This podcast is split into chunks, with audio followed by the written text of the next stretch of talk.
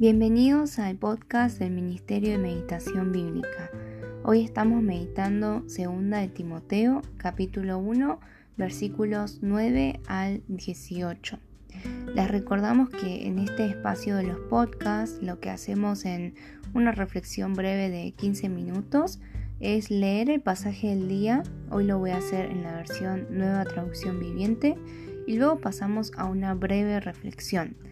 Es una reflexión que no es un estudio bíblico, no es un resumen del pasaje, sino es una ayuda para la meditación bíblica de cada uno. Entonces nos vamos a enfocar más en cómo podemos aplicarlo en nuestras vidas, de qué manera eh, este espacio puede ayudar a que podamos entender cómo Dios nos quiere hablar a cada uno de nosotros en el día de hoy.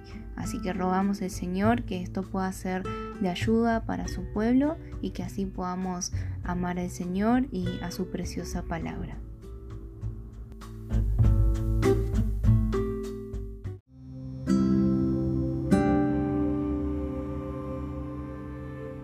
Pues Dios nos salvó y nos llamó para vivir una vida santa. No lo hizo porque lo mereciéramos, sino porque ese era su plan desde antes del comienzo del tiempo, para mostrarnos su gracia por medio de Cristo Jesús. Y ahora, todo esto Él nos lo ha hecho evidente mediante la venida de Cristo Jesús, nuestro Salvador.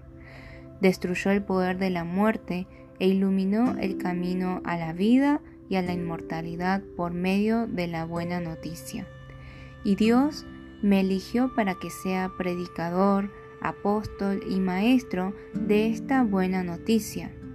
Por eso estoy sufriendo aquí, en prisión, pero no me avergüenzo de ello, porque yo sé en quién he puesto mi confianza y estoy seguro de que Él es capaz de guardar lo que le he confiado hasta el día de su regreso. Aférrate al modelo de la sana enseñanza que aprendiste de mí, un modelo formado por la fe y el amor que tienes en Cristo Jesús. Mediante el poder del Espíritu Santo, quien vive en nosotros, guarda con sumo cuidado la preciosa verdad que se te confió. Como tú sabes, todos los de la provincia de Asia me abandonaron, incluso Figelo y Hermógenes. Que el Señor muestre una bondad especial con Onesíforo y toda su familia, porque Él me visitó muchas veces y me dio ánimo. Jamás se avergonzó de que yo estuviera en cadenas. Cuando vino a Roma, me buscó por todas partes hasta que me encontró. Que el Señor le muestre una bondad especial el día que Cristo vuelva. Y tú bien sabes de cuánta ayuda fue en Éfeso.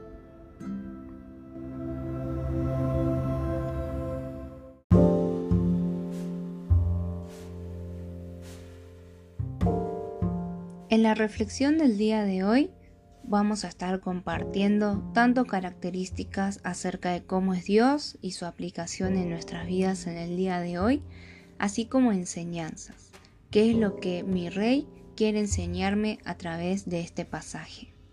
En primer lugar, en los versículos 9 y 10, podemos ver cómo Pablo describe la salvación que él y Timoteo comparten podemos ver que dice que Dios nos salvó, Dios nos llamó con llamamiento santo. Y esto no fue porque Pablo o Timoteo tengan algunas obras mejores o porque lo merecieran más, sino que fue según el propósito de Dios y la gracia que les fue dada en Cristo Jesús. ¿Cómo podemos aplicar esta característica de Dios en nuestras vidas? Bueno, podríamos anotar y podríamos reflexionar en que Dios no me llamó a mí, Dios no me salvó a mí porque yo tuviera algo mejor que ofrecer. A veces pensamos que tenemos las capacidades que Dios, entre comillas, necesita para la expansión de su reino. Y es verdad que Dios puede utilizar nuestros dones, que obviamente Él nos lo dio. Dios puede utilizar nuestra inteligencia, eh, nuestras capacidades, un montón de cosas que nosotros tenemos, pero el pasaje de hoy nos recuerda que no son esas las cosas por las cuales Dios nos haya salvado o nos haya dado un llamamiento santo. Esto también nos muestra que Pablo entendía que la motivación, el propósito de su ministerio hacia los gentiles, como dice en el versículo 11, no era porque él tuviese algo mejor que ofrecer, sino que era simplemente porque Dios le había dado ese llamamiento que Dios tenía dispuesto desde antes del tiempo de los siglos. Entonces, en primer lugar, sería bueno que revisemos qué cosas estamos haciendo para Dios, en el nombre de Dios, o como cristianos, que pensamos que nosotros tenemos algo mejor que ofrecerle a Dios y por eso Dios nos puso en ese lugar esas cosas, esas obras de las cuales quizás nos jactamos o pensamos que son la razón por la cual Dios nos usa, pueden ser muchas cosas. Puede ser nuestra manera de hablar, puede ser nuestra hospitalidad, puede ser nuestro dinero, puede ser nuestro trabajo, puede ser alguna aptitud que tengamos, nuestra empatía, nuestra manera de escuchar a las personas, nuestra manera de aconsejar. La verdad es que nos podemos agarrar, nos podemos aferrar de cualquier cosa que nosotros tengamos para pensar equivocadamente que Dios nos salva y nos llama porque nos necesita. En el día de hoy vemos que Pablo no tenía esa concepción acerca de cómo es Dios, sino que entendía que Dios le había llamado según su propósito y la gracia que fue dada en él desde antes de los tiempos de los siglos, pero ahora manifestada por la aparición de Jesucristo. Y Pablo entiende que fue constituido, no se constituyó a sí mismo, sino que fue constituido predicador, apóstol y maestro de los gentiles. Entonces también podríamos pensar, bueno, eh, si nosotros pensamos en la vida de, de Pablo, él teniendo toda esta magnífica y excelente educación, siendo judío de judíos, quizás el llamado más lógico para Pablo hubiese sido que él se dedique a ministrar y compartir el Evangelio entre el pueblo judío. En realidad eso sería lo más lógico. Pero Pablo entendió que su llamado era hacia los gentiles. A veces nosotros evaluamos eh, nuestras capacidades o nuestras experiencias o nuestro pasado, nuestras aptitudes y pensamos, bueno, entonces el ministerio, el llamado más lógico, más natural en el cual tengo que estar es A. Pero quizás Dios nos está llamando a cumplir el llamado M o Z. Entonces aquí lo importante es entender qué es lo que Dios quiere de mi vida en el día de hoy. Más allá de mis razonamientos o mis aptitudes, ¿qué es lo que Dios quiere de mi vida en el día de hoy? Por otro lado, vemos que a causa de este Evangelio que Pablo estaba predicando, del cual era apóstol y maestro también, Pablo estaba padeciendo. Pero realmente es muy precioso como él dice, ¿no? En el versículo 12, Dice, padezco, pero no me avergüenzo. ¿Y por qué Pablo podía tener esta actitud, esta entereza? Porque él dice, yo sé en quién he creído. Es decir, que Pablo no se movía según las situaciones en las que estaba, según las circunstancias, sea que esté padeciendo o no, que esté en prisión o no. Pablo tenía su ancla firme en quién? En la confianza acerca de quién es Dios.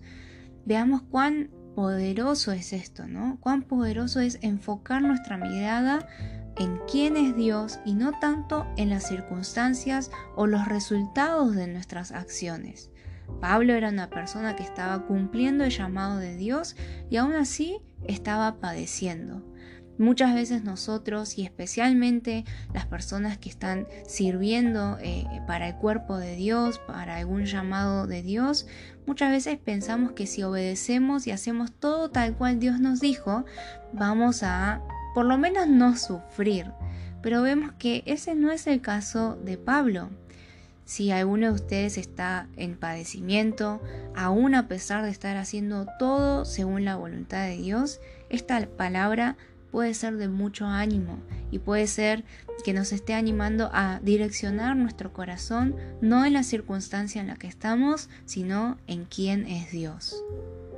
Luego, en los versículos 13 y 14, Pablo habla implícitamente ¿no? de todo ese tiempo que compartió junto a Timoteo, eh, no solo enseñándole, sino Timoteo escuchando lo que Pablo enseña a otros también.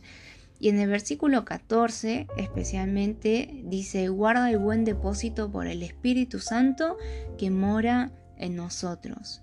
¿Qué podemos ver aquí de Pablo y de su relación con Timoteo?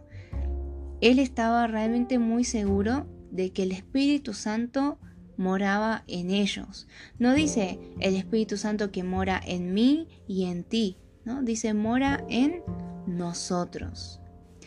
Sería bueno que lo apliquemos en nuestras vidas y podamos reflexionar, como he mencionado en el panorama semanal del canal de YouTube. Bueno, ¿con qué personas puedo compartir esta inmensa gracia, ¿no? De poder decir, yo contigo eh, comparto esta experiencia y sé que el Espíritu Santo mora en nosotros. Realmente llegar a confesar eso, cuando realmente entendemos qué es lo que significa, es realmente muy precioso, muy es una sabiduría muy insondable y nos da una paz y un gozo que son indescriptibles. Sería bueno que anotemos en algún cuaderno que tengamos con quienes puedo tener esta seguridad de que el Espíritu Santo mora en nosotros. Y cuánto estoy agradeciendo al Señor por esa relación en Cristo Jesús, en una nueva comunidad, en una nueva estructura, en un nuevo sistema, en un nuevo reino que solo el Señor puede dar en esta tierra. Pero a diferencia de eso vemos en el versículo 15 personas que también abandonaron a Pablo, como Figelo y Hermógenes. Bueno, podríamos pensar eh, a quién estamos abandonando, quizás, ¿no? Eh, nos da a entender que Figelo y Hermógenes eran personas que antes sí apoyaban a Pablo, pero de un día para el otro parece que le han abandonado, o quizás fue progresivo. Más adelante en la carta de 2 Timoteo también se menciona a otras personas y dice que abandonaron a Pablo porque amaron más a este mundo. Entonces podríamos pensar en el día de hoy, ¿a quién he abandonado? ¿A quién debería estar dando un apoyo de manera constante y no inconstante o con altibajos? ¿En quién tengo que estar perseverando en este apoyo? Y una vez más vemos un nuevo contraste cuando se presenta a Onesíforo y su familia y dice que Onesíforo le confortó, no se avergonzó de sus cadenas, en Roma le buscó solícitamente y le halló. ¿Y cuánto lo ayudó a, tanto a Pablo como a Timoteo en Éfeso? ¿Cómo podemos ser más como Onesíforo? ¿no? Eh, particularmente dice que en Roma le buscó solícitamente y le halló. Yo, yo le agregaría como que le buscó hasta que lo halló, ¿no? Perseveró hasta el fin en esta lealtad que tenía no simplemente a Pablo como persona, sino a Pablo como servidor de Cristo, juntos en una misma comunidad de fe. ¿A quién deberíamos apoyar de esta manera? Le podemos preguntar al Señor en oración, Señor, ¿de qué manera tengo que confortar a alguien? ¿Hay alguien que esté en cadenas y que todos estén burlando o estén avergonzados y quizás yo debería ir y, darle mi apoyo y no avergonzarme de esa persona? ¿De qué manera puedo buscar a esta persona, hallarla y ayudarla en el lugar en el que está? Bueno, esperamos que esto haya podido ser de ayuda en la reflexión y en la meditación del día de hoy y lo esperamos el viernes para el próximo episodio de Palabra Diaria.